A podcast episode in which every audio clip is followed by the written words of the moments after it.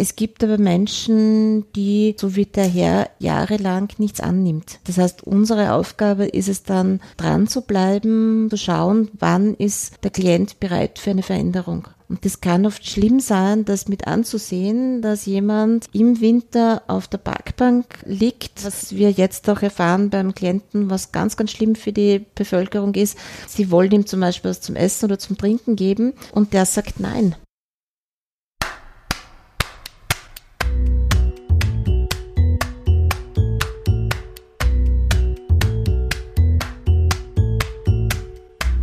Willkommen beim Sozialpod der Podcast, in dem sich alles um soziale Themen in Österreich dreht.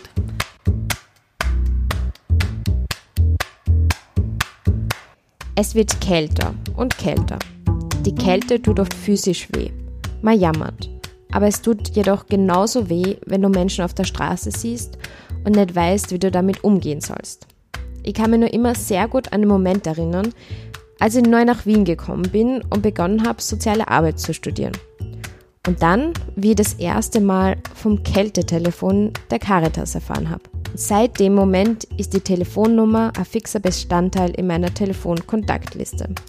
01 480 45 53. Deshalb lag es mir umso mehr am Herzen, das Kältetelefon zu dieser Jahreszeit in den Sozialport einzuladen, um mehr darüber zu erfahren. Was steckt dahinter? Wer steckt dahinter?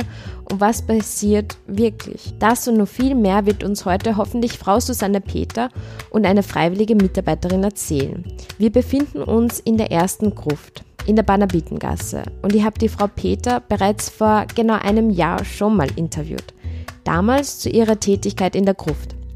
Wenn ihr die Podcast-Folge nachhören wollt, es ist die Wiener Sozialpod-Folge Nummer 6. Ab jetzt geht's los mit Sozialpod vor Ort.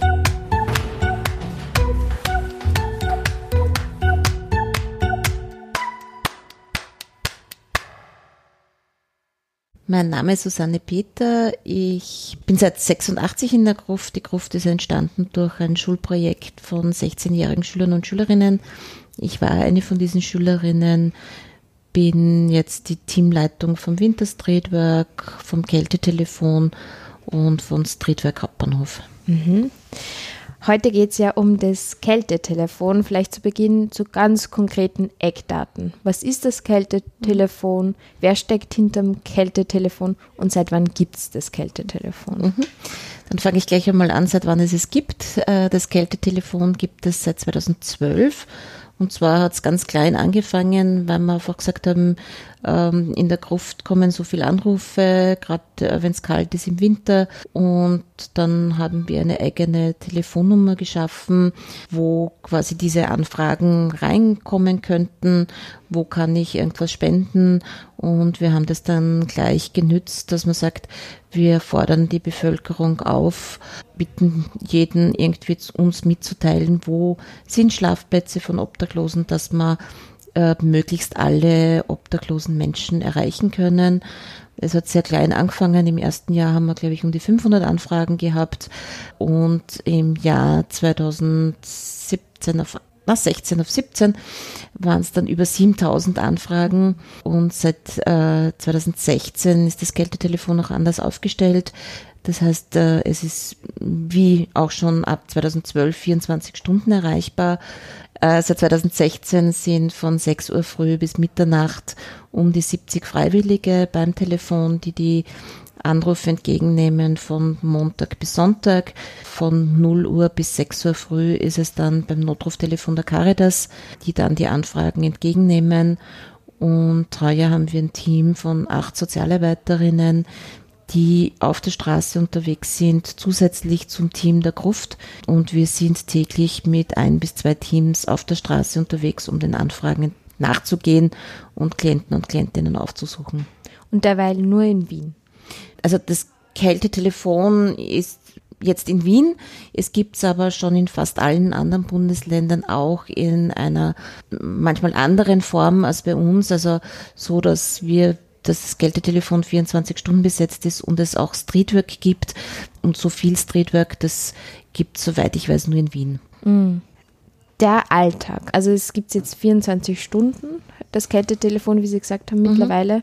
Vielleicht können Sie uns mitnehmen. Wir stellen uns jetzt vor, wir sind jetzt wirklich, also ich bin mit dem Podcast dabei. Mhm. Wie schaut das wirklich aus?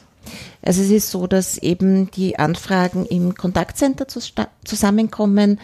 Das ist in der zweiten Gruft, haben wir ein Büro, wo eben Freiwillige sitzen, die die Anfragen entgegennehmen, die diese Anfragen in eine sogenannte Datenbank eingeben und das Wichtige oder das sehr Wichtige ist auch die Anrufer und Anruferinnen zu fragen, ob es ein Notfall ist, weil wenn es ein Notfall ist, muss man die Rettung holen. Um 15 Uhr kommt dann eine Sozialarbeiterin oder ein Sozialarbeiter ins Kontaktcenter zusätzlich, der dann sich diese Anfragen anschaut, der mm, sich mit anderen Streetwork-Einrichtungen vernetzt, schaut, wo sind schon andere Einrichtungen, kennen die diese Personen oder kennen sie es nicht und dann erstellt dieser Sozialarbeiter für die Kollegen, die dann um 17 oder 18 Uhr in die Gruft kommen, ähm, erstellt der Kollege im Kontaktcenter eine Tour. Das heißt, der wertet, wo schaut es aus, dass es dringender ist, dass man hinfährt. Ähm, wenn wir jetzt zum Beispiel eine Anfrage haben, da ist jemand am Dachboden, dann denke ich mir, okay, den müssen wir auch aufsuchen, aber der ist mal geschützt. Ungeschützter ist zum Beispiel jemand, der auf einer Parkbank schläft. Das heißt, so müssen wir dann halt auch schauen, wo ist es dringender, dass wir hinfahren. Und um 17 Uhr treffen sich zwei Sozialarbeiterinnen in der Gruft, schauen sich die Route nochmal an und gehen dann auf die Straße. Und das passiert jeden Tag, dass man dann praktisch eine Route erstellt, aber erst so gegen Abend dann praktisch ausschwirrt. Genau, wir haben einfach nicht mehr Personal. Tagsüber sind es auch andere Streetwork-Einrichtungen, die schon einen Großteil von Wien auch abdecken. Und tagsüber können die Klienten und Klientinnen ja in Tageszentren gehen, können sich in irgendwelchen Geschäften aufwärmen, Bibliotheken. Mhm. Das heißt, da gibt es irgendwie Unterschlupf, wo sie hin können. In der Nacht wird es dann mhm. eher kritischer, weil die Leute sich dann zurückziehen. Manche aus Scham kein Notquartier annehmen, manche wissen es nicht. Manche haben die Energie nicht, dass sie irgendwo hingehen. Und da sind dann halt wir gefragt, dass wir auf der Straße sind. Natürlich kann es immer mehr brauchen, aber es ist halt auch eine Frage der Kosten. Mhm. Das heißt, wir sind eben immer mit einem Team und jeden Mittwoch, Freitag und Sonntag ist ein zweites Team unterwegs und am Mittwoch äh, ist immer auch ein Psychiater mit dabei. Das heißt, der schaut dann zu den Klienten und Klientinnen, wo wir sagen, hey, da brauchen wir Sozialarbeit Unterstützung, mach mal eine Gefährdungsabklärung, schau dir mal die offenen Beine an, schau mal, wie gefährdet ist der oder die Klientin und das macht dann unser Psychiater.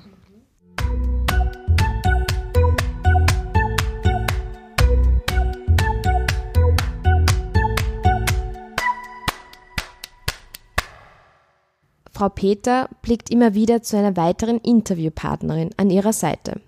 Frau Julia Cotré ist seit drei Jahren eine der zahlreichen Freiwilligen, die diese Anrufer beim Kältetelefon entgegennimmt. Zu Beginn habe ich sie gefragt, ja, wie oft wird denn tatsächlich in der Realität beim Kältetelefon angerufen?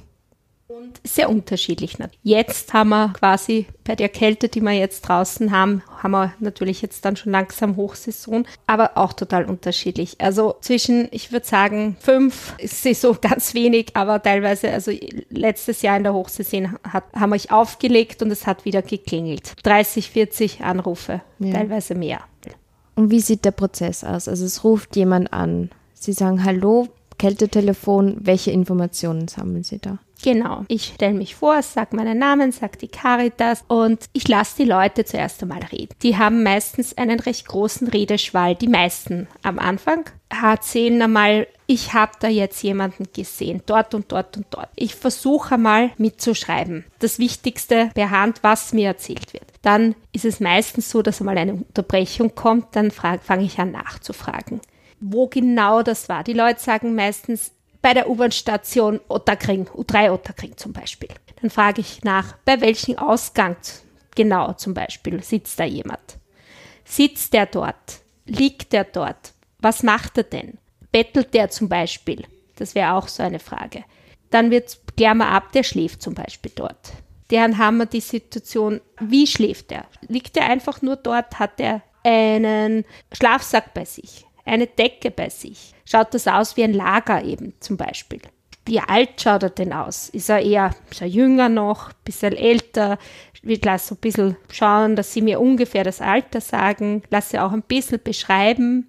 Mhm. Das versuche ich alles so detailliert wie möglich aufzuschreiben, damit eben die Streetworker dann eine gute Möglichkeit haben, in Kontakt zu treten. Und da ist es einfach wirklich ganz wichtig, den Ort so genau wie möglich. Richtig. Hm. U-Bahnen sind ja eh eigentlich noch äh, eine, eine gute Sache. Schwieriger wird es dann eben in der Natur draußen irgendwo, ja. wo man keine Adressen hat. Da versucht man natürlich die Umgebung gut zu beschreiben. Aber dann ist es wichtig eben, dass die Anrufer uns die Telefonnummer geben, das machen aber wirklich die meisten gerne, muss ich sagen. Sie spüren auch, wenn der Fall wirklich akut ist. Im Gespräch, ja, versucht man das irgendwie zu eruieren. Das heißt, wenn mir, die, wenn mir jetzt der Anrufer sagt, der liegt dort, hat eigentlich so gut wie überhaupt nichts bei sich, keinen Schlafsack, keine Decke, liegt draußen auf einer Bank zum Beispiel. Es ist total kalt und sagt, der liegt dort und ja, schläft zum Beispiel oder rührt sich nicht und das klingt nach einem Notfall. Können wir jetzt nicht warten, bis unsere Streetworker vorbeikommen. Werden Sie bitte die Rettung rufen. Das ist manchmal so ein bisschen ein Hindernis im ersten Moment, weil irgendwie so ein bisschen dieses Gerücht herumgeht, dass man für die Rettung zahlen muss das gibt es in der Bevölkerung teilweise, dass ein bisschen die Angst, dass wenn das jetzt nicht notwendig ist, dass man zahlen muss. Vielleicht so wie beim Hubschrauber oder so. Wir wissen, also ich weiß nicht, woher es kommt, aber es ist tatsächlich, ähm, ist irgendwie vorhanden. Und das ist dann, ich versichere immer ganz äh, vehement, dass es nicht so ist, dass wir das ganz sicher wissen. Und dann ist, ist kein Problem. Die mhm. Leute rufen dann an, sie fragen auch oft, warum wir nicht anrufen können. Dann erklären wir, weil wir einfach ja nicht vor Ort sind. Wir sehen ja den Menschen nicht, wir wissen nicht, wie es dem geht. Das heißt, dass der Anrufer oder die Anruferin selber anrufen muss und das passiert dann aber auch. Und wir bitten dann eigentlich auch, ob der Anrufer so lieb sein könnte und dann noch einmal anrufen kann, ob die Rettung den Menschen eben auch mitgenommen hat, damit wir auch wissen, ob wir vielleicht noch jemanden vor Ort schicken müssen oder nicht. Wenn sie jemand unsicher ist, das Kältetelefon anzurufen, so er weiß nicht, vielleicht, was können Sie da mitgeben? Dass das dass es nie falsch sein kann, bei uns anzurufen. Dafür sitzen wir ja dort und man kann immer anrufen. Es kann nur jemandem helfen. Es ist kein Anruf umsonst bei uns. Man kann auch gerne anrufen, wenn man sagt, ich habe zum Beispiel Sachen zu Hause und weiß nicht, wo ich anrufen soll oder wo ich hin kann damit. Auch da können wir gerne weiterhelfen. Erkennen Sie da zufällig ein Muster, wer tendenziell anruft, ob es irgendwie ein bestimmtes Alter ist, ob es Frauen, Männer aus einer bestimmten Schicht? Also erkennen Sie da irgendwie ein Muster? Also ganz schwierig. Könnte ich jetzt gar nicht sagen. Ich würde sagen, vielleicht ein bisschen mehr Frauen vom Gefühl her, aber altersmäßig gar nicht. Wir haben, wir haben ganz junge, ich habe Schülerinnen schon dran gehabt. Ich habe aber auch äh, schon ganz alte Damen dran gehabt. Aber vom Altersschnitt kann man gar nichts sagen. Hat es bei Ihnen schon so ganz besonders herausfordernde Situationen gegeben, wo Sie kurz überfordert, boah, was tue ich jetzt? Ja, hat es auch gegeben. Also war eh auch einmal tatsächlich eine Geschichte mit einem Notfall, wo die Anruferin schon weg war von der Person die war, ist, hat sich schon entfernt, war ein paar Minuten schon weg und hat dann sozusagen rückwirkend angerufen und gesagt, ja, sie hat da jemanden gesehen und naja, hat es beschrieben und das war halt gefühlsmäßig ein Notfall gewesen. Und war genauso eine Situation, wie ich sie eigentlich vorher auch beschrieben ja. habe. Ein Obdachloser auf einer Parkbank mit keiner, also es war kalt, es war letztes Jahr, keine Decke, hat dort geschlafen und ich gesagt hätte vom Gefühl her, der kann dort nicht warten. Und dann habe ich mit der Dame gesprochen und habe sie gebeten, dass sie noch einmal zurückgeht und die, die Rettung ruft. Das wollte sie zuerst gar nicht. Und da muss ich sagen, da habe ich kurzzeitig gar nicht gewusst, wie ich reagieren soll. Weil sie genau gewusst haben, da geht es gerade eigentlich um Leben und Tod. Richtig, es war, ich habe gewusst, ich kann jetzt die Rettung nicht rufen und da war es war so, da war ich mir nicht ganz sicher, wie welchen Ton muss ich jetzt treffen, weil natürlich könnte ich hier jetzt mit unterlassener Hilfeleistung, das ist es ja im Prinzip. Im Prinzip ist es nichts anderes. Mhm. Aber ist eine schwere Geschichte. Vor allem, weil sie den ersten Schritt schon gemacht hat. Also sie hat, sie hat ja angerufen, aber das heißt, wir haben uns da ein bisschen durchgekämpft. Also habe ich gesagt, schauen Sie, wir können niemanden hinschicken jetzt akut, das geht einfach nicht und der Herr kann vielleicht in ein paar Stunden verstorben sein, der dort liegt. Und das war dann schon der Schritt für sie dann, wie immer länger gesprochen haben, ist sie, ist sie zurückgegangen und hat angerufen. Hm. Aber das war wirklich so, das war, ah, da war ich sehr in meiner, ja, in meiner Kompetenz irgendwie überfordert, kurzfristig. Ja. Wo sie dann auch irgendwie Ruhe ausstreuen müssen, weil sonst keine Panik schieben, weil sonst, aber das, ja. Nein, also Panik darf man da nicht schieben. Das ist natürlich. Aber schon notwendige genau, Ernsthaftigkeit. Ernsthaftigkeit bewusst machen, aber keine Panik schieben und der Dame natürlich auch keine Angst machen. Also jetzt im Sinne von eben, deswegen habe ich mich da sehr zurückgenommen mit der äh, unterlassenen Hilfeleistung. Ich wollte sie da auf keinen Fall in diese Bedrohungssituation irgendwie bringen, weil ich sie ja eigentlich, wie Sie gesagt haben, eh den ersten Schritt ganz richtig gemacht hat. Ja, wahnsinnig wichtige Arbeit, die Sie da leisten. Was ist Ihre Motivation beim Kältetelefon dabei zu sein und wie geht es Ihnen damit? Mir geht es sehr gut. Ich mache die Arbeit irrsinnig gern. Ich finde das sehr stark als eine Win-Win-Situation in meinem Leben. Also ich nehme sehr viel mit und ich kann, kann Gott sei Dank viel geben. Äh, also viel, einen kleinen Beitrag, viel, viel geben die, die Streetworker, die da auf den Straßen sind. Und ich mache halt meinen kleinen Teil, sag mal so. Warum ich es mache, ist, ich bin selber Sozialarbeiterin. Bin durch eine Krankheit, die ich habe, ich habe Epilepsie, bin nicht mehr leider so einsatzfähig, wie ich gerne wäre, kann nicht mehr den Beruf ausleben, wie ich möchte, möchte aber eben ein bisschen was tun und ein bisschen meine Kompetenz sozusagen einbringen. Und das ist dort eine ganz gute Möglichkeit, das zu machen.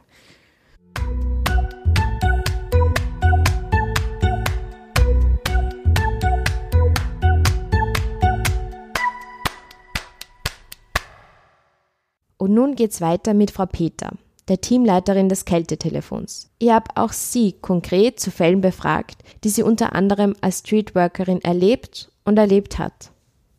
Ähm, also ein sehr spezieller Klient, der mir sehr gut in Erinnerung geblieben ist, ist jemand, der 30 Jahre auf der Straße war, den wir kennengelernt haben, indem wir einer Anfrage nachgegangen sind, dass am WC auf der Donauinsel jemand schläft wir sind dann drauf gekommen, dass je ein Kilometer voneinander entfernt Klienten schlafen, einer zehn Jahre auf der Straße, 15 Jahre und 30 Jahre.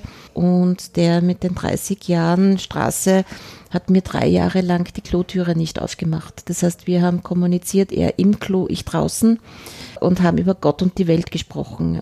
Das, das war so für mich das Beziehungsaufbau drei Jahre lang. Das heißt, es ist nie irgendwas weitergegangen.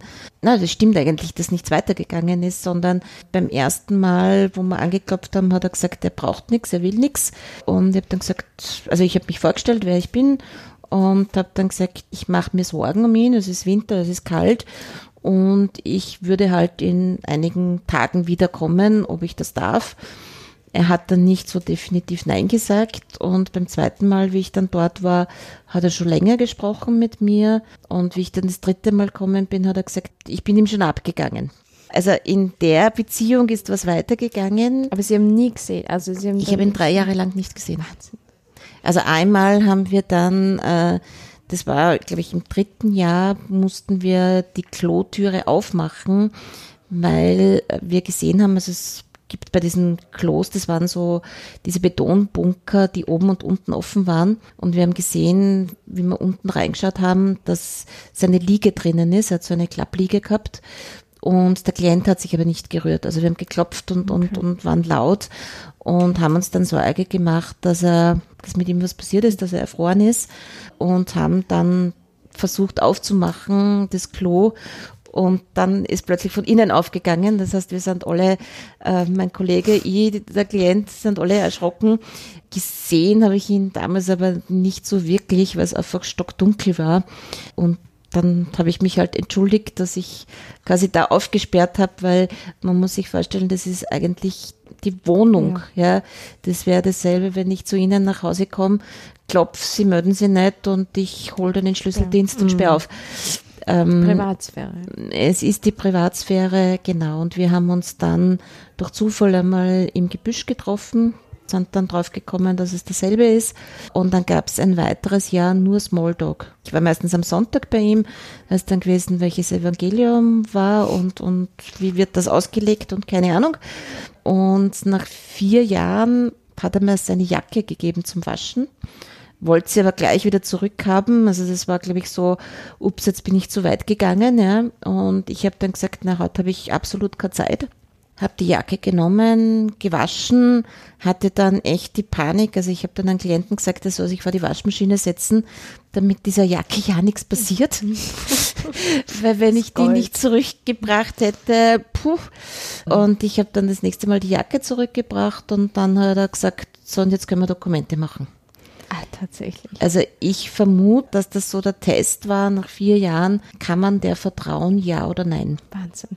Genau, dann haben wir Dokumente gemacht, äh, dann haben wir Einkommen organisiert. Das heißt, wir haben dann mitten auf der Donauinsel Mindestsicherungsantrag gestellt. Da der Herr über 60 war, seit 30 Jahren kein Einkommen, gab es dann so einen Beibrief von unserem Psychiater, dass er quasi nicht arbeitsfähig ist, ja. Und das hat das Sozialamt einmal akzeptiert. Und wir haben äh, dann auch wirklich das erste Geld bekommen. Und wir haben dann über Wohnen gesprochen.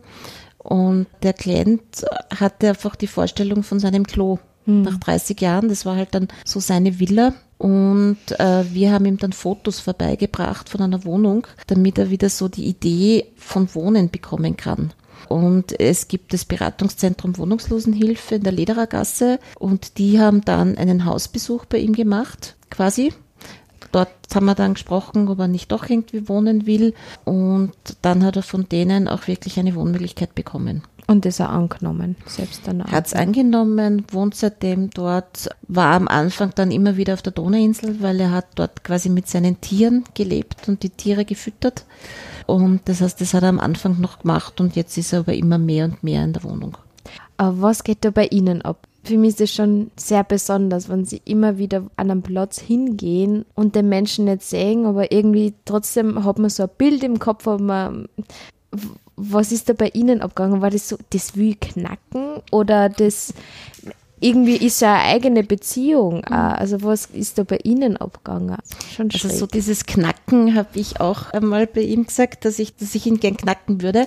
Aber ich mache es eben seit 33 Jahren und in all diesen Jahren habe ich keinen kennengelernt, der freiwillig auf der Straße ist. Es gibt Gründe, warum sie Angebote nicht annehmen können. Da muss man dann dahinter schauen, verstehen, lernen. Und ähnlich habe ich es mir bei dem gedacht. Ja. Und wir sind dann auch draufgekommen, dass da sicher einiges äh, nicht so toll gelaufen ist in seinem früheren Leben. Und für mich ist dann so das Spannende, einfach dahinter zu schauen und zu schauen, welche Angebote sind dann die richtigen. Ja. Und man muss sich vorstellen, wenn jemand quasi vier Jahre regelmäßig Besuch kriegt und erst nach vier Jahren vertraut er den ein bisschen, ja. Also wie misstrauisch der Herr auch mhm. war, ja. Und im Grunde hat er auch kaum Kontakt zu irgendwem, soweit wir wissen, ja. Mhm. Außer zu den Tieren. Außer zu den Tieren, ja. ja.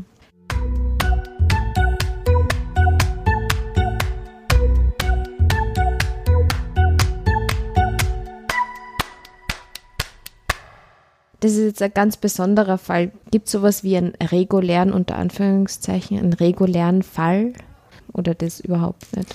Also reguläre Fälle gibt es eigentlich nicht. Wenn, wenn ich jetzt von der Streetwork rede, wenn wir jetzt einen Kältetelefonanruf bekommen, fahren wir dorthin. Wir schauen dann einmal auch, es ist manchmal sehr abenteuerlich, weil es doch Plätze sind, die wir nicht kennen weil es oft Plätze sind irgendwo auf der Donauinsel oder in Neuwaldeck oder wo auch immer. Das heißt, wir müssen zuerst doch einmal diesen Platz finden. Da ist es dann auch wichtig, dass die Anrufer oder Anruferinnen ihre Telefonnummer hergeben. Äh, wenn wir dann dort sind, erstens einmal schaut es dann komplett anders aus. Es ist finster. Wir sehen dann diese Gabelung des Baumes vielleicht nicht. Und da ist es dann total super, wenn man den Anrufer anrufen kann und sagt, hey, bitte erklären Sie uns das nochmal. Wir stehen jetzt da und wissen nicht, wie weiter. Und da habe ich schon einfach tolle Sachen auch erlebt, gerade jetzt vor zwei Wochen oder sowas, wo wir im 23. Bezirk waren, auch in irgendeinem Gebüschwaldstück. Und die Anruferin kam dann sogar noch um halb elf, glaube ich, in der Nacht und hat gesagt, sie zeigt uns jetzt den Platz. Wir hätten den Platz nie alleine gefunden. Genau, das heißt, das ist Zivilcourage. Ja, also ich habe, also und ich habe mich dann hundertmal bedankt bei der Dame und sie hat gesagt, bedanken Sie sich nicht, das ist selbstverständlich für mich. Hm. Und ich gesagt habe, na, ich sehe es nicht so selbstverständlich, ja. aber es ist für viele Menschen wirklich selbstverständlich, dass sie da unterstützen und helfen. Also diese Erlebnisse haben wir beim Kältetelefon immer wieder. Zum Streetwork, wie kann man da am besten andocken? Also, wenn ich mir denke, eh so wie Sie vorhin das erwähnt haben, so irgendwie taucht da gerade wer auf in die eigene Privatsphäre und ja, man ist eigentlich gerade mit anderen Themen beschäftigt oder ja, wir einfach in Ruhe gelassen werden. Wie kann man da Streetworker, Streetworkerin irgendwie am besten ja, andocken? Also wir versuchen uns halt dann von der Weite bemerkbar zu machen stellen uns auch eben meistens vor als Caritas. Wie kann man sie von der Weite? Mit Hallo, hallo, wer ist da? Ist da wer zu Hause? Wir sind von der Caritas, schläft da wer? Also da machen, versuchen wir uns halt bemerkbar zu machen.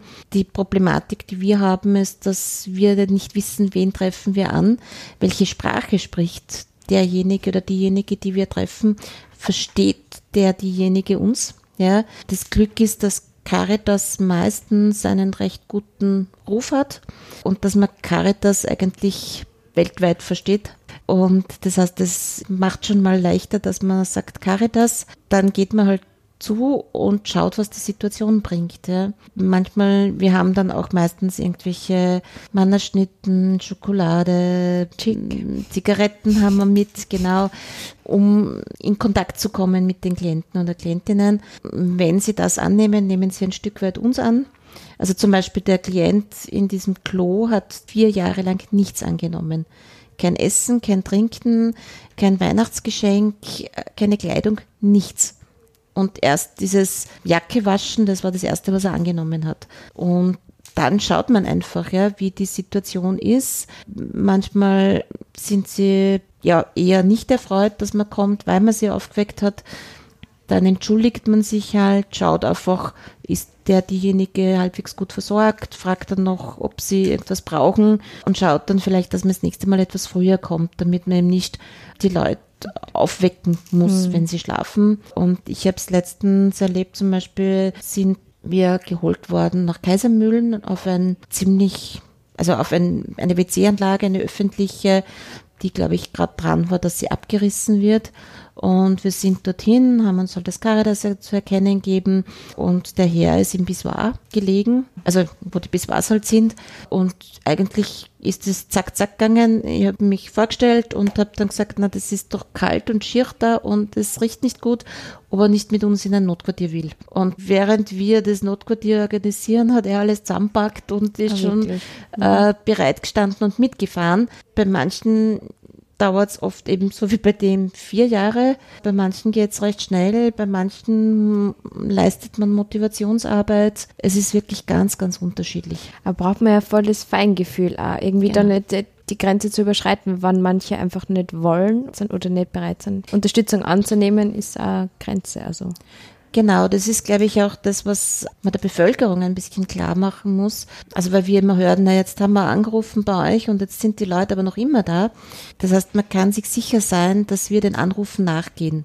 Ja, nicht in der nächsten Stunde, aber äh, so zeitnah, wie wir es halt schaffen. Es gibt aber Menschen, die, so wie der Herr, jahrelang nichts annimmt. Das heißt, unsere Aufgabe ist es dann, dran zu bleiben, zu schauen, wann ist der Klient bereit für eine Veränderung. Und das kann oft schlimm sein, das mit anzusehen, dass jemand im Winter auf der Parkbank liegt, was wir jetzt auch erfahren beim Klienten, was ganz, ganz schlimm für die Bevölkerung ist. Sie wollen ihm zum Beispiel was zum Essen oder zum Trinken geben und der sagt nein. Wo ich mir denke, es ist toll, wenn er Nein sagt, weil was mache ich mit der zehnten Wurstsemmel? Wenn dann zehn Wurstsemmeln da sind, kommen die Ratten, kommen die Ungeziefer.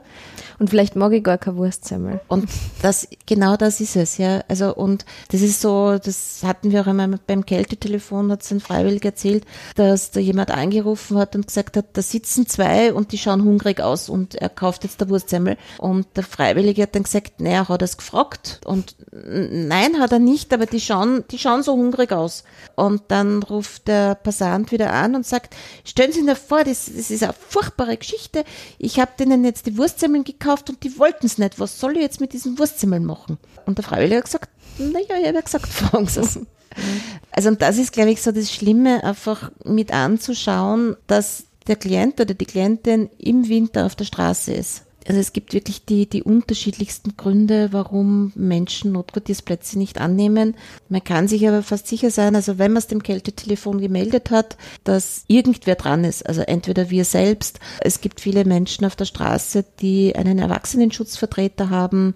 Das heißt, da kümmert sich der oder die meisten haben dann irgendwelche Zusatzbetreuungen, wo dann dieses Fachpersonal immer in Kontakt ist und mhm. immer schaut, ob es jetzt eine Gefährdung gibt oder ob der Klient oder die Klientin bereit ist und sagt, so und jetzt. Und dann reagiert man.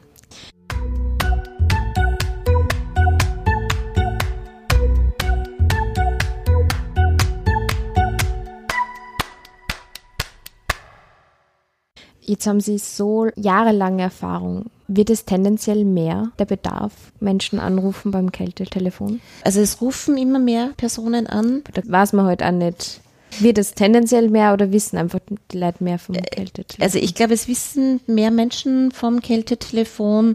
Ich glaube, dass die Menschen offener durch Wien gehen, dass die Hilfsbereitschaft einfach sehr groß ist. Und wir haben voriges Jahr zum Beispiel über 3000 verschiedene Orte genannt bekommen, wo Menschen liegen. Ja. Wahnsinn. Also und das ist aber einfach das Geniale eben vom Kältetelefon. Also ich sage immer, es kann sich kaum wer verstecken von uns. Also wir finden sie. Es ist aber so, dass unsere Angebote freiwillig sind. Das heißt, wir zwingen niemanden, wir bieten, wir haben Angebote und bleiben dran. Wir können niemanden zwingen, wollen niemanden zwingen, aber so ist es dann auch manchmal, dass dann jemand sagt, so und jetzt, ich finde es mir überall, jetzt ist mir wurscht ja. lernt man sich ja ganz spannende Orte kennen, die man vorher noch nie irgendwie gesehen hat wahrscheinlich. Genau, und das, was, was schon auch noch dann, wenn man die Leute dann halt auch auf den verschiedensten Orten findet und sagt, hey, mach mal Sorgen und ich habe die dort gesucht und jetzt bist du da, das macht schon auch was mit den Menschen, wenn man wenn die merken, es kümmert sich wer, es macht sich wer Sorgen. Ich bin den Menschen nicht wurscht, ja. Also ich bin, bin nicht ganz allein. Bin nicht ganz allein, ich bin doch ein bisschen was wert, ja. ja. Da ist wer, der sich Sorgen macht um mich. Voll. Der Sozialstadtrat Peter Hacker hat in einer Presseaussendung betont, in Wien soll während der kalten Jahreszeit niemand auf der Straße übernachten müssen. Nun hat die Stadt Wien heuer mit dem 10. Winterpaket gestartet, mit noch mehr zusätzlichen warmen Übernachtungsmöglichkeiten. Und seit heuer gibt es auch die sogenannte Kälte-App vom Fonds Sozialen Wien. Wodurch unterscheidet sich das Kältetelefon konkret von dieser Kälte-App und auch ihr, ihr Meinung dazu? Wie, genau. Also es ist vielleicht, wenn das auch verwirrend ist für Zuhörer, Zuhörerinnen, irgendwie man hört jetzt die Kälte-App und man kennt das Kältetelefon so. Mhm. Was ist der Unterschied? Ähm, also der Unterschied ist einerseits, dass das Kältetelefon von der Caritas betrieben wird. Die Kälte-App ist eben eine Sache vom Fonds Sozialen Wien, wo man sich diese App runterlädt und dann halt den Standort äh, schicken kann. Und das, was wir halt machen, ist, dass wir uns täglich mit den Streetworkern von der Stadt Wien, also mit unterwegs vernetzen, um abzugleichen, okay, wir haben diese Anfragen gekriegt, ihr habt diese Anfragen, wem gehört jetzt quasi was? Mhm. Ja, mhm. wenn zum Beispiel der FSW eine Anfrage reinkriegt, die wir aber schon vor zwei Tagen hatten, dann sagen wir, du, wir waren da schon dort und wir übernehmen das. Wenn aber eben zum Beispiel der Fonds Soziales Wien, die sind sehr, sehr viel und sehr oft in der Innenstadt unterwegs, dann sagen wir, okay, wir haben jetzt Innenstadtanfragen, ihr seid eh dort, bitte schaut dorthin. Mhm. Ist äh, Unterstützung oder verkompliziert es eigentlich? Äh, also das, was halt ist, ist, mehr Vernetzungsarbeit. Also weil man das wirklich abgleichen muss, weil es nicht viel Sinn hat, wenn zwei Streetwork-Einrichtungen am selben Tag zum selben Ort fahren und ja auch man verstehen muss, das ist das Wohnzimmer oder das Schlafzimmer des Klienten und ich glaube, wir hätten auch keine Freude, wenn jetzt täglich fünfmal irgendwelche Sozialarbeiter vorbeikommen ja, und fragen, absolut. was kann ich dir helfen.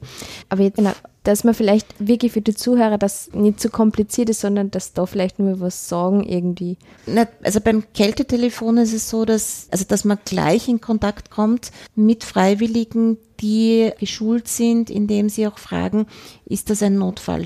Also und viele Menschen rufen an und sagen, da liegt einer und mit dem Doppler oder mit der Schlapsflasche. Und wenn man dann drüber redet, kommt man drauf, naja, erstens einmal muss das jetzt nicht unbedingt ein Obdachloser sein. Ja?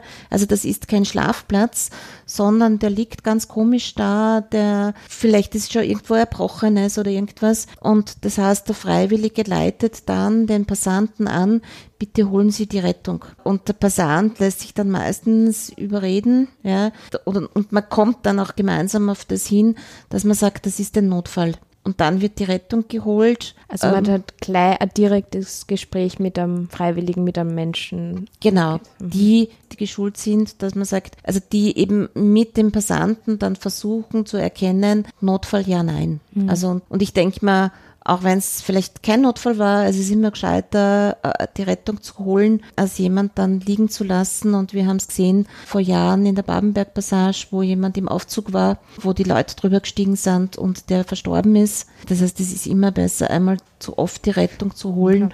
Und zum Beispiel eben Aufzug, das ist auch etwas, wo man sagt, das ist jetzt nicht unbedingt ein Schlafplatz. Also und da kommt man dann mit dem Passanten auf die Idee, dass man sagt, holen Sie doch bitte die Rettung. Sie sind vor Ort, Sie können einfach, es kostet nichts. Ja, und sie können da vielleicht auch ein Leben retten. Und wenn wir vielleicht es auch schaffen, am selben Tag noch hinzukommen, für sowas sind oft Minuten äh, ausschlaggebend, dass jemand überlebt.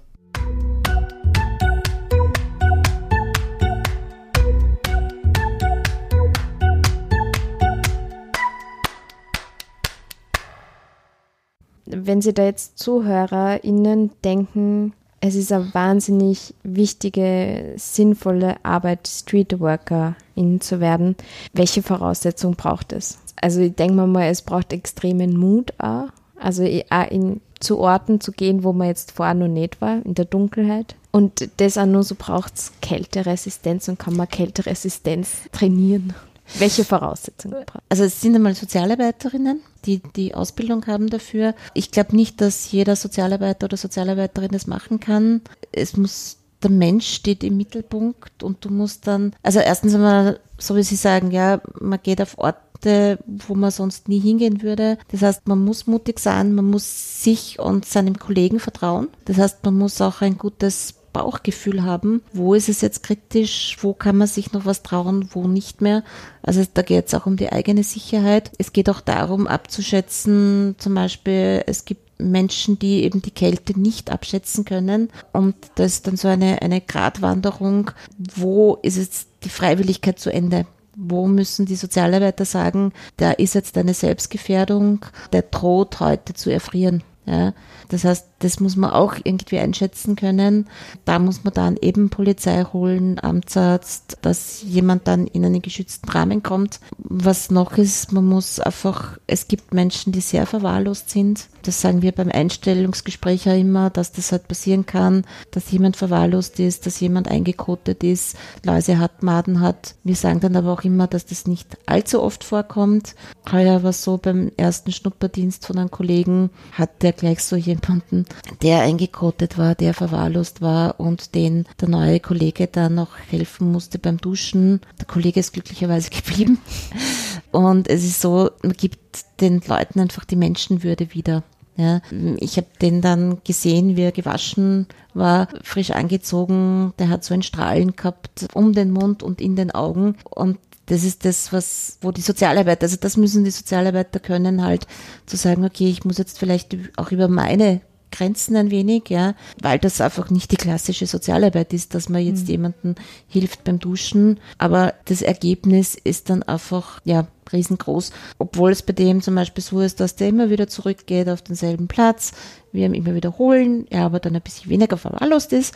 Und so das Ziel oder die Hoffnung ist, dass er irgendwann einmal vielleicht doch einen Platz annimmt und dann viel länger bleibt.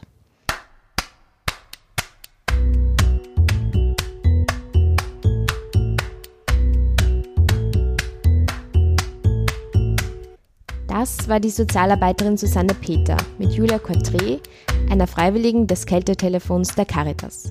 Zum Abschluss wäre es mir wirklich großes Anliegen, dass jeder, jede Zuhörer, Zuhörerin das Handy zückt und die Nummer des Kältetelefons einspeichert und bei Bedarf auch anruft. 01 480 45 53. Alle weiteren Infos zur Folge, worüber wir gesprochen haben, findet ihr wie gewohnt auf der Homepage www.sozialpod.com. Wenn dir nun eine Einrichtung einfällt, die ebenso wichtige Arbeit im sozialen Bereich leistet oder dir ein ganz besonderer Mensch einfällt, der für den Sozialpod gut passen wird oder dir ein sozialpolitisches Thema ganz speziell wichtig ist, dann bitte gerne melden und auf unsere E-Mail-Adresse schreiben team@sozialpod.com. Wenn ihr den Sozialpod noch selbst unterstützenswürdig seht, freuen wir uns natürlich auch über ein kleines, freiwilliges monatliches Abonnement von 3 Euro. Das funktioniert ganz einfach ebenso auf unserer Homepage. Vielen Dank auf jeden Fall fürs Zuhören. Alles Liebe und bis bald, eure Maria vom Sozialpod.